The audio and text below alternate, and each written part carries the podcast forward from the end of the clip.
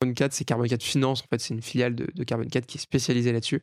Euh, donc, qui a, qui a analysé un peu plus de 15 000 titres, euh, à la fois des actions et des obligations.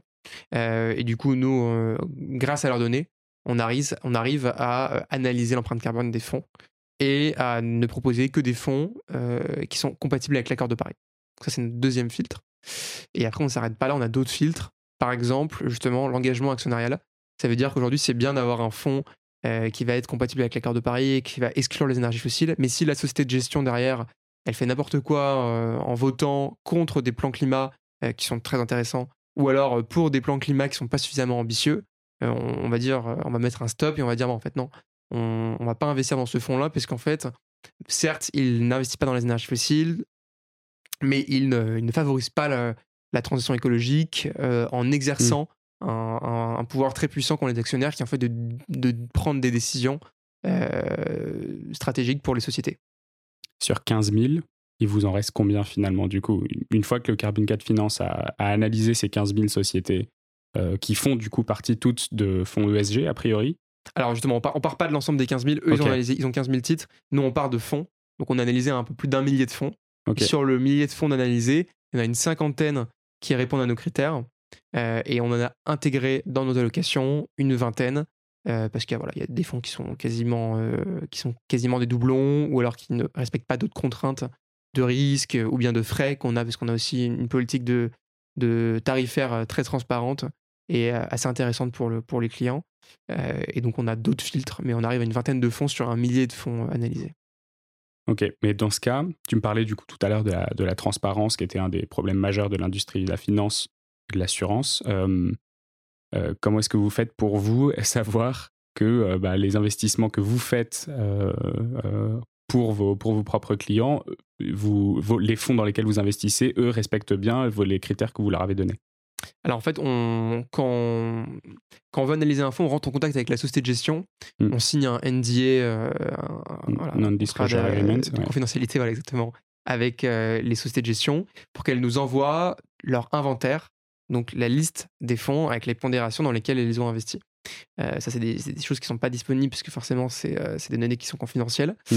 Euh, mais nous, on, leur explique notre démarche. On leur dit voilà, nous, on n'investira pas dans votre fonds si on ne peut pas contrôler ce qu'il y a dedans. Et donc, on leur demande leur inventaire, on leur demande d'autres choses, comme par exemple euh, leur dernier rapport de politique de vote pour justement mesurer leur engagement euh, euh, aux assemblées générales des actionnaires.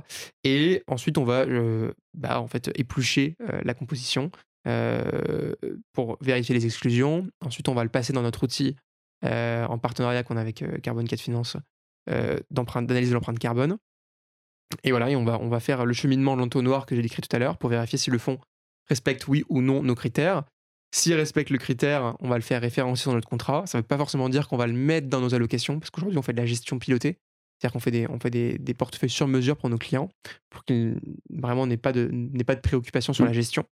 Euh, et euh, on va avoir un comité d'investissement euh, externe qui aujourd'hui rassemble différents CIO, donc des directeurs d'investissement de différentes sociétés de gestion euh, qui, sont, qui sont totalement indépendantes et n'ont aucun lien avec Goodvest, pour qu'ils justement puissent nous faire des, des recommandations également sur la partie financière. Donc, sur les arbitrages. c'est ça? Exactement. Par exemple, bah, grosse inflation, euh, qu'est-ce qu'on fait? On va raccourcir un peu la, la duration des, des, des- de nos obligations pour euh, justement limiter l'impact de l'inflation sur, sur nos placements.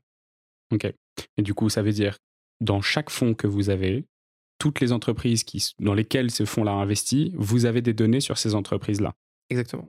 Euh, mais ces fonds-là, donc ça veut dire ils ont créé des, ils ont créé des, des, des produits spécifiquement pour vous, du coup, pour qu'ils comprennent à chaque fois euh, les, les entreprises sur lesquelles vous, vous avez des datas? Non, non, pas du tout. Euh, Aujourd'hui, 15 000 titres, c'est énorme, en fait. Ouais. Donc, c'est-à-dire que Carbon 4 Finance a la data sur euh, une très, très grosse partie du marché. Ok, c'est peut-être ça la donnée qui, qui, qui me Euh, manque, euh, effectivement. Voilà. Et donc parfois, sur certains fonds, mais alors c'est vraiment des fonds de PME dans ce cas, Mm. euh, là parfois il peut y avoir, il peut manquer de la donnée. Mais aujourd'hui sur nos fonds, on a, on a une couverture de, de 100% quasiment sur tous les fonds. D'accord, parce qu'en fait, 15 000, c'est que du côté. C'est que du côté effectivement. Mm. Et de toute façon sur l'assurance vie, on est quasiment que sur du côté. Euh, mais on va avoir une petite partie de non cotés sur des fonds 90-10. C'est des fonds labellisés Finansol, où en fait, il y a 90% du fonds qui va être coté pour garantir la liquidité mm. et 10% qui va être, euh, qui va être non coté. Et dans, en fait, des entre... dans ce cas, ça va être des, PME françaises euh, type Café Joyeux, Tom Josette. Donc, des, vraiment des PME françaises qui favorisent soit la transition écologique, soit la création d'emplois en France, l'insertion des handicapés. Mm. Voilà.